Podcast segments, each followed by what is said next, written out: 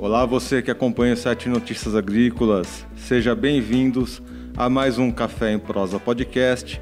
Esse que é o seu podcast semanal sobre cafés especiais, sempre trazendo aí uh, novidades do setor com, com, as principais pessoas que fazem né, esse setor, instituições, baristas, enfim, e apreciadores dessa que é uma das bebidas mais famosas e mais apreciadas do mundo.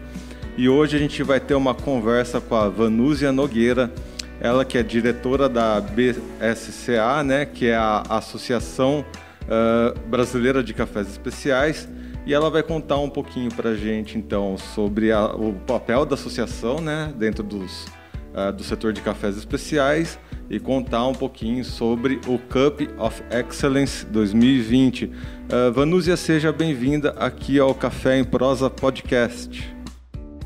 Obrigada, obrigada a vocês pelo convite. Vai ser um prazer passar esse tempo agora com vocês para a gente conversar um pouquinho sobre cafés especiais. E eu estou aqui também com a minha colega de sempre, a Virgínia Alves, ela que é a nossa jornalista especialista em cafés. Boa tarde, Erickson. Boa tarde, Vanúzia. Vamos aí para mais um episódio especial aí do Café em Prosa. Bom, Vanúzia, antes da gente falar sobre o Cup of Excellence, que já está com as inscrições abertas, conta um pouquinho para gente sobre a BS, BSCA, né? Essa instituição, né? Como que ela nasceu e qual que é o papel dela dentro aí do setor de cafés especiais? Bom, a BSCA ela nasceu em 1991. Ela vai fazer 30 anos o ano que vem foi uma associação criada por 12 pioneiros, eram 10 famílias produtoras de café, uma cooperativa e uma exportadora, que lá no final dos anos é, 80, 89, 90, começaram a pensar como poderia se posicionar o Brasil nesse mundo de qualidade de cafés. Foi quando o Instituto Brasileiro do Café foi extinto, né? Ela nasceu no mesmo ano em que o Instituto o IBC é, fechou as portas. E é, a gente estava passando por uma fase de total desregulamentação do setor. Para quem não lembra, ou para quem nem era nascido nessa época, é, enquanto tivemos o IBC, o, o setor de café no Brasil era totalmente regulado pelo Estado, né, pelo governo brasileiro. É, com a extinção do IBC, a gente passou de um processo de total regulamentação para uma total desregulamentação.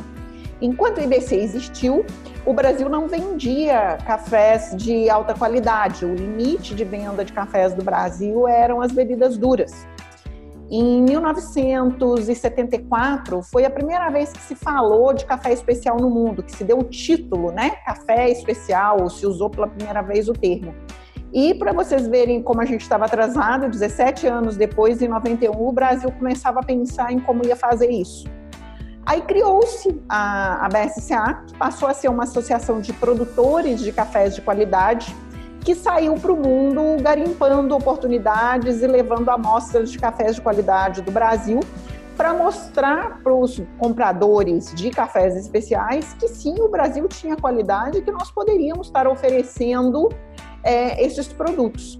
Era uma coisa que nenhum mundo acreditava que nós tínhamos e a imensa maioria dos produtores no Brasil também não acreditava que era possível ou achava que isso ia dar trabalho demais e que o custo-benefício, né, a relação custo-benefício não se justificaria.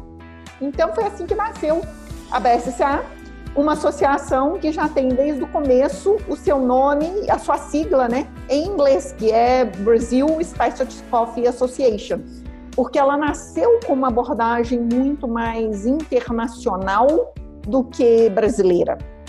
Uh, a gente começou a atuar mais no mercado interno brasileiro há alguns anos, não muitos anos, uh, que foi quando começou a se justificar, se falar mais de café especial para consumo interno no Brasil. Uh, se nós pensarmos em duas décadas para trás, isso era impensável, mesmo na, na, virada do século, eram muito poucos os casos que nós tínhamos de possibilidades de cafés especiais dentro do mercado nacional.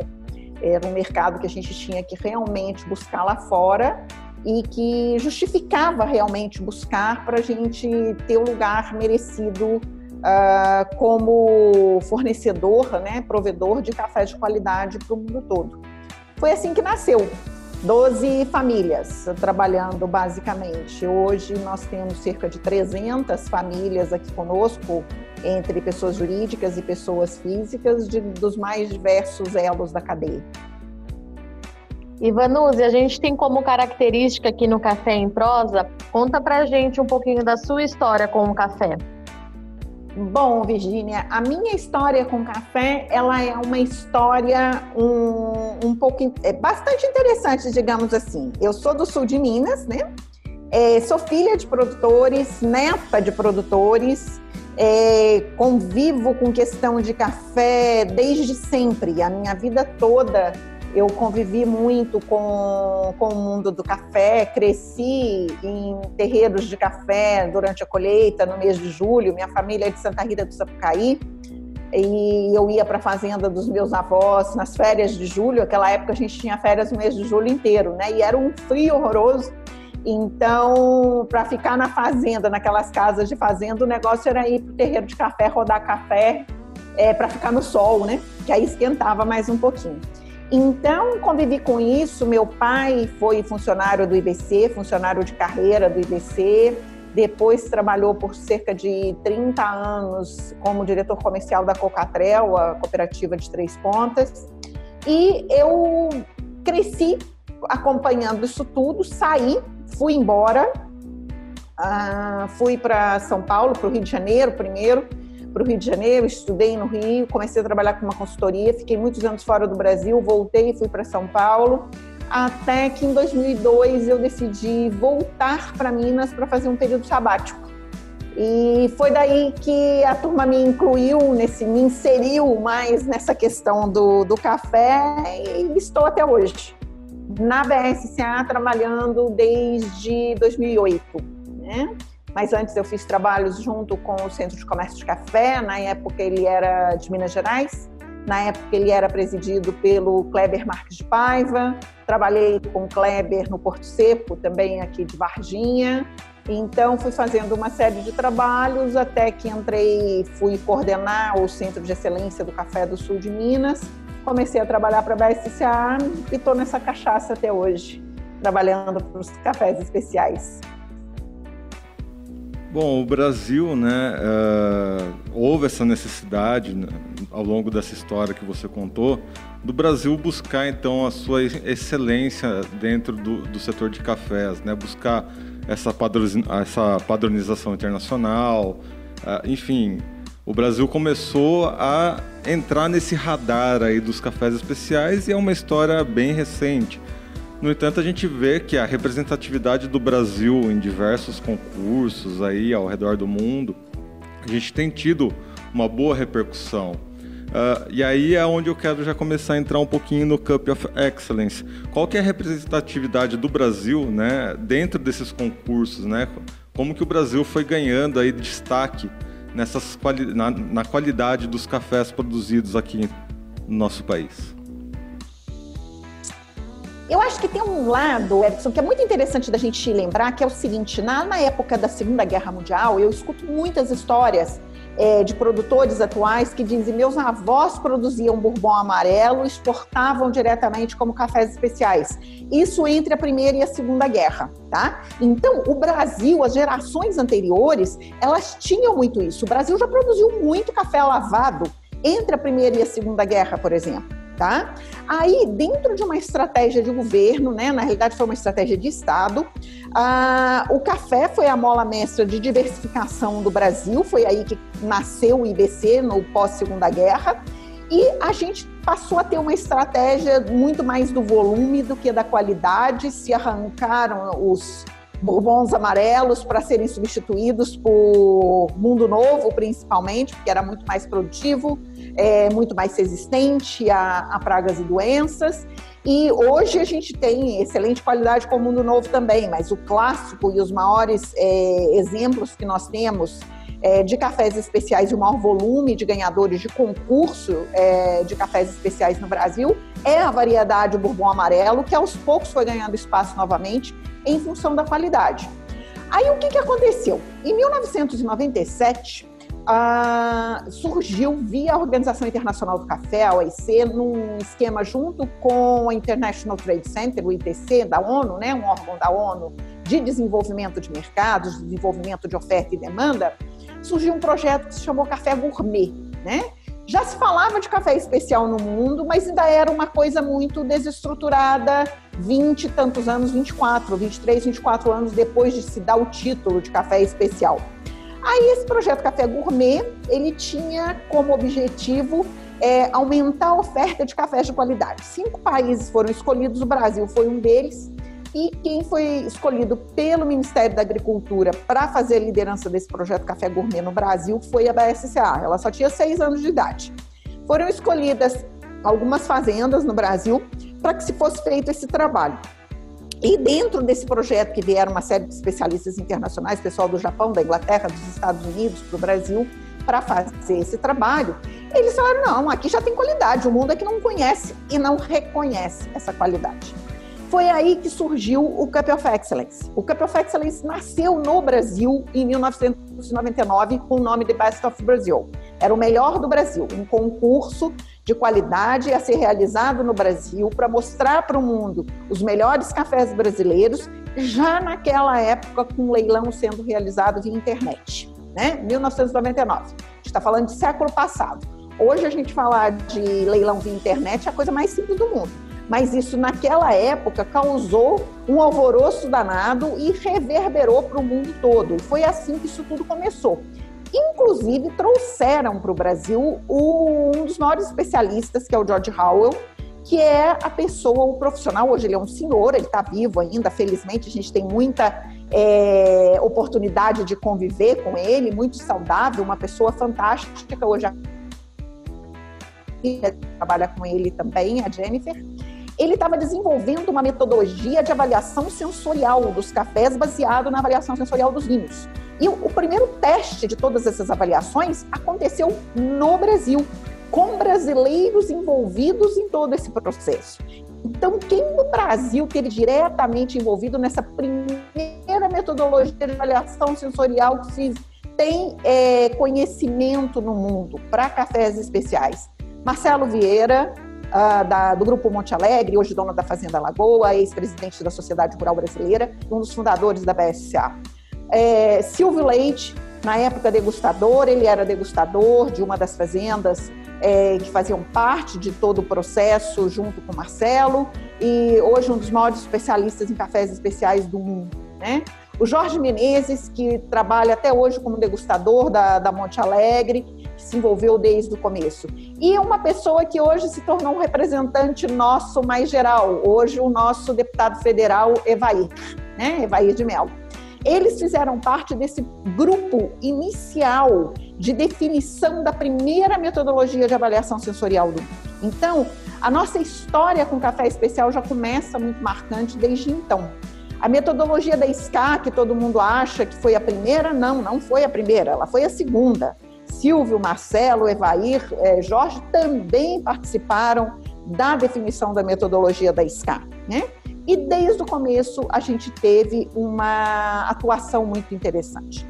A partir de 2002, o mundo começou, eu também quero o Cup of Excellence, e começaram a surgir os é, concursos nacionais nos outros países. Foi a partir daí que surgiu então a ONG, que é a ACE, né, que a gente chama Alliance for Coffee Excellence, que tem base nos Estados Unidos, para coordenar o protocolo de realização dos Cup of Excellences no mundo. Porque não fazia mais sentido isso continuar no Brasil e a gente coordenando o concurso dos países que são nossos concorrentes, né? Então isso não fazia sentido. A maior nota que já se conseguiu num of Excellence foi dada em 2006 num café brasileiro. É o recorde mundial de pontuação para um café é, especial em concurso. Foi a nota de 95,86. É, foi a maior nota que já se deu para um café, um café ali de Carmo de Minas, da Fazenda Santo Inês do Chico Isidro um produtor extremamente emblemático que continua produzindo cafés maravilhosos, um bourbon amarelo. A maior nota que se tem conhecimento, né? Até hoje, em qualquer concurso que é realizado no mundo. É, então, a gente foi colocando nosso pezinho nisso tudo. Depois começamos a fazer os concursos de cafés naturais. É, café natural não era reconhecido como um, um café especial, que é esse café para quem não é do café e está nos ouvindo. É o café de terreiro, né? O café que é secado com casquinha ele não era considerado um café especial. A gente tem que lembrar que esses conceitos de cafés especiais eles surgiram basicamente com América Central e Colômbia, que possuem primordialmente cafés sem casca, cafés descascados ou cafés lavados, né? Então toda a referência e todo o paradigma de café especial eram esses cafés, não era café natural. Oito anos atrás a gente começou a fazer o concurso de café natural no Brasil aos poucos, o mundo inteiro passou a correr atrás de fazer café natural também, dada a importância e a relevância que os juízes e os consumidores passaram a dar para esse tipo de café através do Brasil, né? Então, a gente continua fazendo esses concursos, fizemos 20 anos de concurso, celebramos os 20 anos de concurso ano passado, já tendo realizado aqui no Brasil cerca de 30 edições, mais ou menos, porque durante um tempo a gente fez o café lavado um concurso, o café natural um concurso, outro concurso, né? Nós tínhamos dois concursos separados por ano. A partir do ano passado a gente voltou a fazer um só, porque hoje os juízes, todo mundo já conhece o que que é um café natural, então não faz mais sentido a gente fazer dois concursos, eles têm é que se defender na mesa, como a gente diz, tanto os naturais quanto os lavados. E aí ganhe quem tiver melhor mesmo, quem tiver o seu melhor sabor e os melhores atributos. É, falando em quem tiver os melhores atributos, Vanúzia, para esse ano, é, 21 anos depois, competição mais acirrada, como que está a expectativa aí de vocês? É, tem recebido bastante material? O que, que vocês estão prevendo aí? As inscrições é, estão abertas? O que, que você tem para falar para a gente para 2020? As inscrições estão abertas até o dia 2 de setembro. Infelizmente, por causa da pandemia, nós tivemos que antecipar um pouco o encerramento das inscrições esse ano, Virginia. Porque o protocolo do, do Cup of Excellence ele é muito rigoroso. Ele pressupõe duas etapas de triagem que são realizadas por juízes brasileiros e depois toda uma avaliação que é feita por um corpo de juízes de fora, um corpo de juízes estrangeiros que é, é o que a gente chama de fase internacional. Esse ano, infelizmente, eles não poderão vir para o Brasil, assim como já não foram para a Etiópia e nem para os países da América Central, que com toda a pandemia decidiram realizar o concurso também. Então, a gente vai ter que fazer um processo totalmente diferente.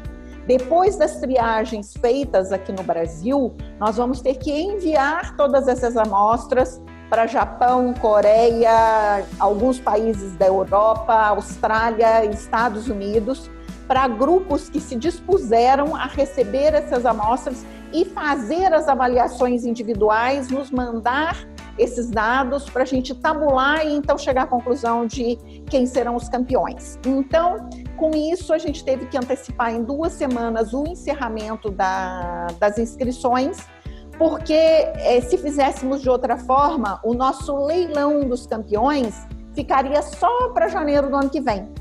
E isso ia ser muito complicado, né? Porque aí os compradores desses cafés iam começar a receber os cafés lá para abril, final de março, abril, por aí, ou seja, a gente já ia estar tá se preparando para começar a colheita de novo e eles não iam estar tá recebendo os cafés dessa nossa safra.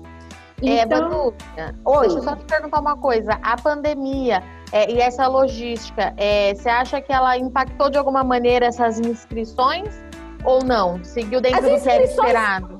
As inscrições ainda estão abertas, Virgínia, e como tudo que é do bom brasileiro, a turma deixa bem para a última hora, né? A gente já está com um grupo de inscrições bastante interessante.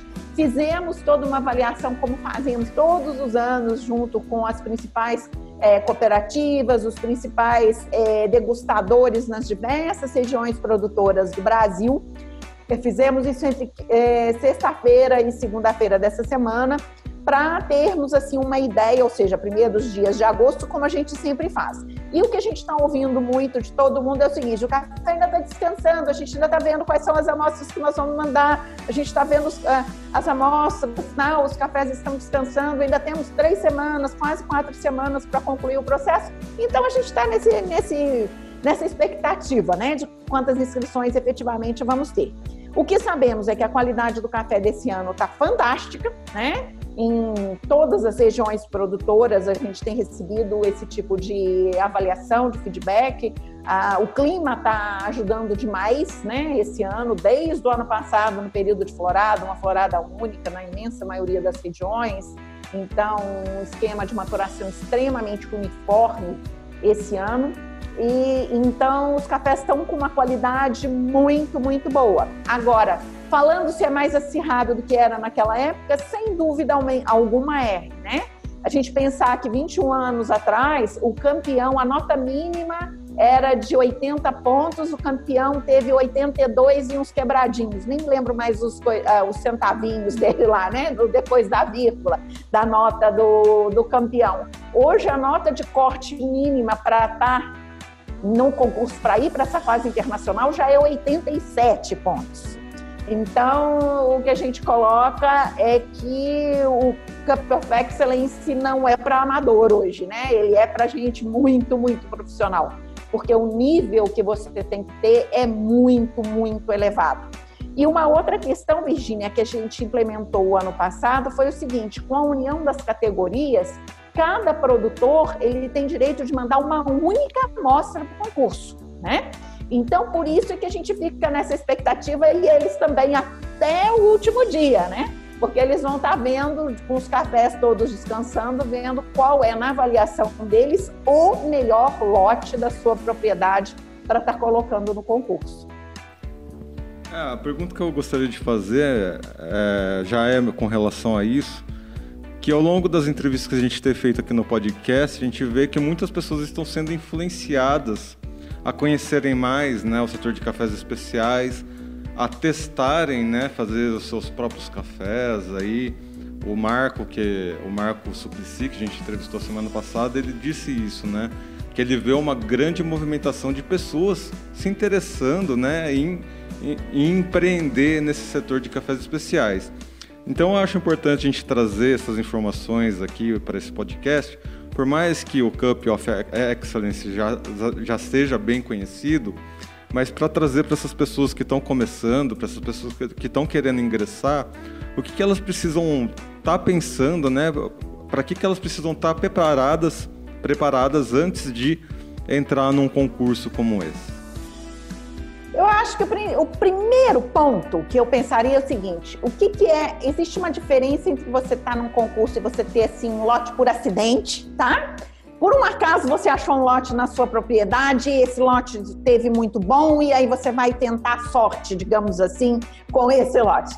É, existe uma diferença entre isso e aquela turma que passa a fazer café especial. Ela produz café especial. E aí, entre todos aqueles de qualidade que ela tem, ela vai escolher o seu melhor para entrar no concurso. Aí você mostra consistência, né? E eu acredito muito neste tipo de ganhador. O ganhador que vem fazendo todo um trabalho de cafés especiais dentro da sua propriedade, vem trabalhando nessa busca, nesse aprimoramento contínuo. Para conseguir isso, primeiro ponto que ele tem que ter: muita paciência e depois muita persistência. É um trabalhinho de formiguinha, são, é no detalhe que se decide o que, que é a qualidade de um café. Aí ele vai ter que ver direitinho qual é a variedade que ele vai usar, como é que ele vai fazer o manejo, os tratos culturais dessa lavoura, que tipo de produtos ele vai utilizar, porque hoje claramente existem produtos que ajudam muito mais na qualidade do que outros, então é buscar para a sua microrregião, para a variedade que tem, quais são os melhores produtos a serem aplicados, depois fazer um processo extremamente criterioso de colheita e um processo mais criterioso ainda no seu pós-colheita, né? Como qualquer fruta, se você tem que esperá-la desidratar, precisa esperar secar, gente, não adianta fazer um trabalho fantástico depois que colher, amontoar num canto e deixar ali. Vai fermentar de forma ruim tudo e vai estragar todo esse produto. Então, é muito detalhe e você precisa fazer isso é, de forma sistemática para ir evoluindo cada vez mais a qualidade do seu produto. E muitas vezes, Erickson, o que acontece, seja numa grande propriedade, seja num sítio, você vai escolher um, você vai acabar identificando um pedacinho seu de lavoura que está sempre é, evoluindo, sempre dando a melhor qualidade. Aí você tem que tratar com mais carinho ainda aquele pedacinho dos cafés que você vai ter daquele pedacinho de lavoura, né? Para você ir vendo tudo que você pode fazer para melhorar o potencial que você tem de qualidade de ganhar concursos com aquele pedacinho que você tem. É, Vanuzi, a gente já falou, você deu as dicas aí para quem pretende ingressar é nesse meio. A gente já sabe que a safra do Brasil esse ano deve ter uma qualidade assim muito alta, é uma coisa que a gente vem falando, conversando aí nas nossas entrevistas desde o ano passado. Mas e os nossos concorrentes? Quem é que ainda tira o sono do cafeicultor brasileiro é, no concurso? Quem que está muito à frente?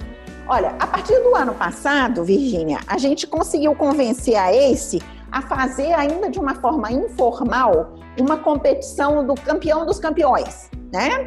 E nessa forma informal, nos dois anos, é prova cega, junta-se um grupo de pessoas na sede da ACE nos Estados Unidos para avaliar esses cafés. Nos dois anos, nós ficamos em primeiro lugar. O ano passado, empatados com Costa Rica, e esse ano eu não me lembro se foi Costa Rica novamente ou se foi é, Guatemala, tá? Mas nos dois anos a gente ficou empatado como café, o primeiro café, né? Por que, que eles não faziam isso antigamente? Por que, que isso ainda não é formal? Eles sempre colocaram que a gente não tinha uma forma justa de armazenamento desses grãos verdes, porque cada país tem uma a colheita numa época do ano, né? Então, não tinha uma forma justa de se chegar é, num determinado ponto do ano e ter todas as amostras com o mesmo nível de envelhecimento, digamos assim, entre aspas, para que elas fossem provadas. Agora, como o pessoal está congelando, colocando em freezer mesmo as amostras, já dá, já fica melhor para fazer esse tipo de trabalho. E aí eles começaram a fazer essas avaliações informais. Eu te diria que em termos de topo de qualidade, é, sempre teremos a Etiópia, tá? É, temos que, que lembrar que café é nativo de lá, eles têm variedades exóticas sensacionais, né? Isso não é demérito, não, tá ótimo, não tem problema, né? Agora, em termos de quantidade, de volume de café fino, o nosso concorrente é Colômbia, né? Não nas principais notas, mas em termos de volumes de cafés vendidos como cafés especiais, é, nós produzimos já um pouco mais além da Colômbia, mas é, tem pouco tempo, inclusive, que a gente ultrapassou a Colômbia pelas nossas estimativas é, de ter mais cafés especiais do que eles. Mas a gente fica para e passo com eles em termos de, de volume de oferta de cafés especiais para o mundo.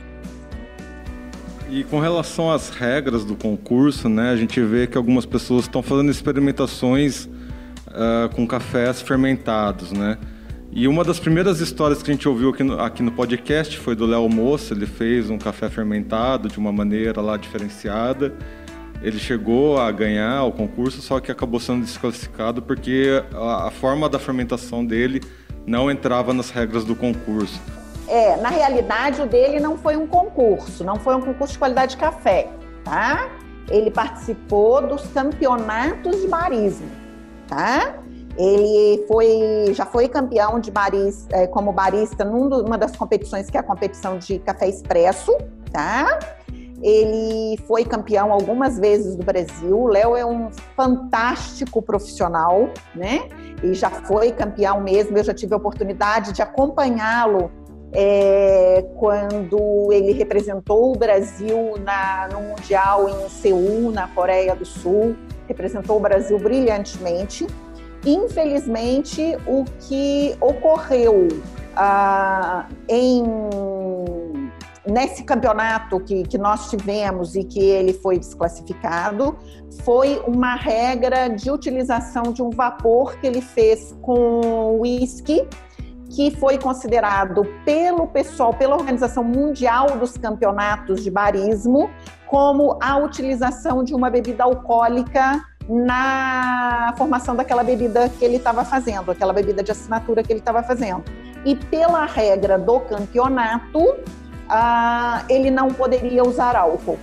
Tá? Não, não era permitido o uso de uma bebida alcoólica para fazer a, o drink de assinatura, que é o nome oficial é, dessa bebida durante o campeonato de barismo. Isso no Cup of Excellence tem, tem essas, essas, esses detalhes? O que existe no Cup of Excellence aí com relação à questão das fermentações é o seguinte: é, nós aceitamos, é, isso não só no Cup of Excellence, isso vale para o Cup of Excellence, vale para o concurso Florada, que é o concurso para as produtoras, né, para as mulheres produtoras que a gente organiza é, em parceria com a Três Corações, vale também para o concurso da, da Iara Fertilizantes, que a gente passa a realizar esse ano em parceria com eles também para todos os produtores que usam produtos da Iara. O que a gente quer é o seguinte: vale fermentar desde que você use produtos do próprio café. O que não vale para os concursos é você usar canela, laranja, é, leite, que tem muita gente fazendo fermentações usando esses outros produtos. E aí é a diferença de você valorizar um terroir ou valorizar um café saborizado, porque deixa de ser café puro, né?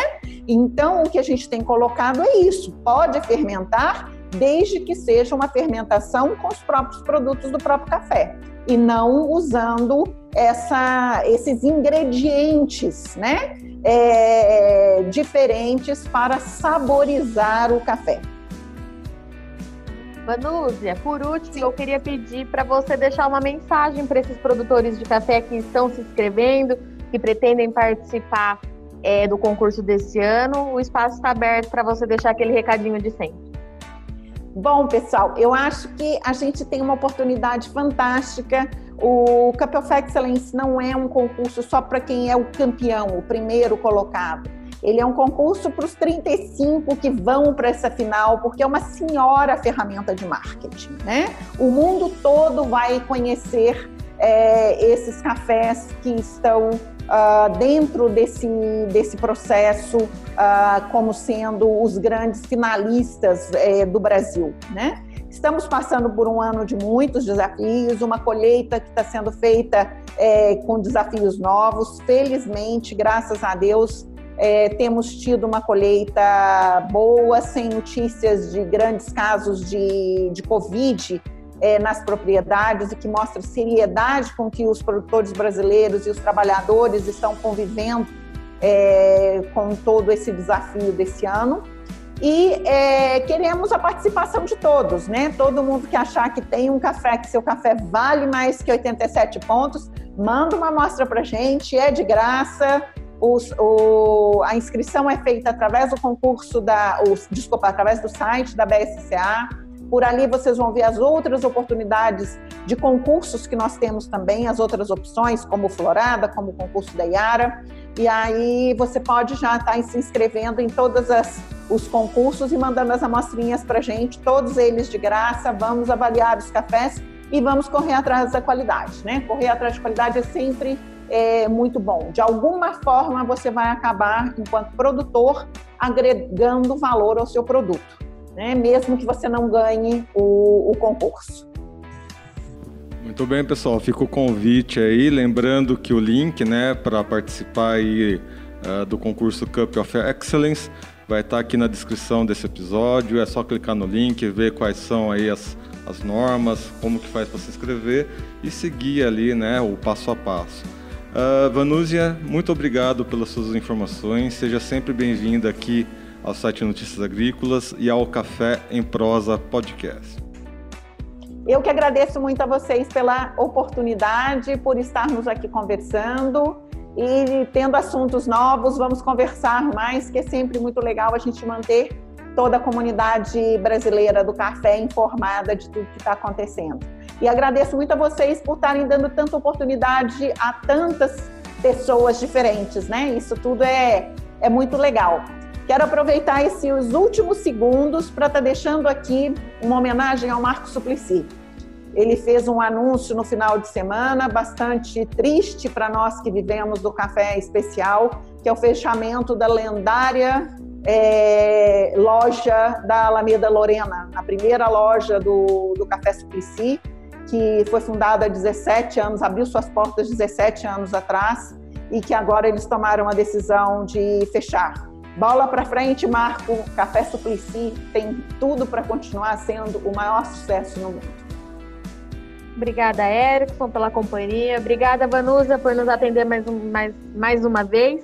Eu aguardo você aqui no Notícias Agrícolas para a gente continuar aí acompanhando o trabalho da BCSA. Combinado.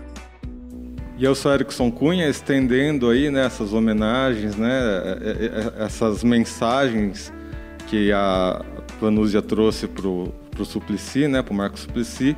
A gente viu também a Otávio Café fechando, né, uma loja que eu cheguei aí lá algumas vezes.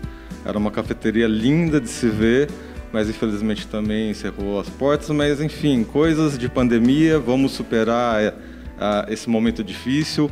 Novas cafeterias hão de surgir aí, né? O setor de cafés especiais se fortalecendo cada vez mais. Esperamos que esse podcast seja aí uma ferramenta que esteja aí trazendo essa união, trazendo uh, inspiração para as pessoas uh, se envolverem com o setor de cafés especiais. Muito bem, pessoal, sou Erickson Cunha, jornalista aqui do site Notícias Agrícolas. A gente vai ficando por aqui. Semana que vem tem mais um Café em Prosa Podcast. Até mais. Um abraço.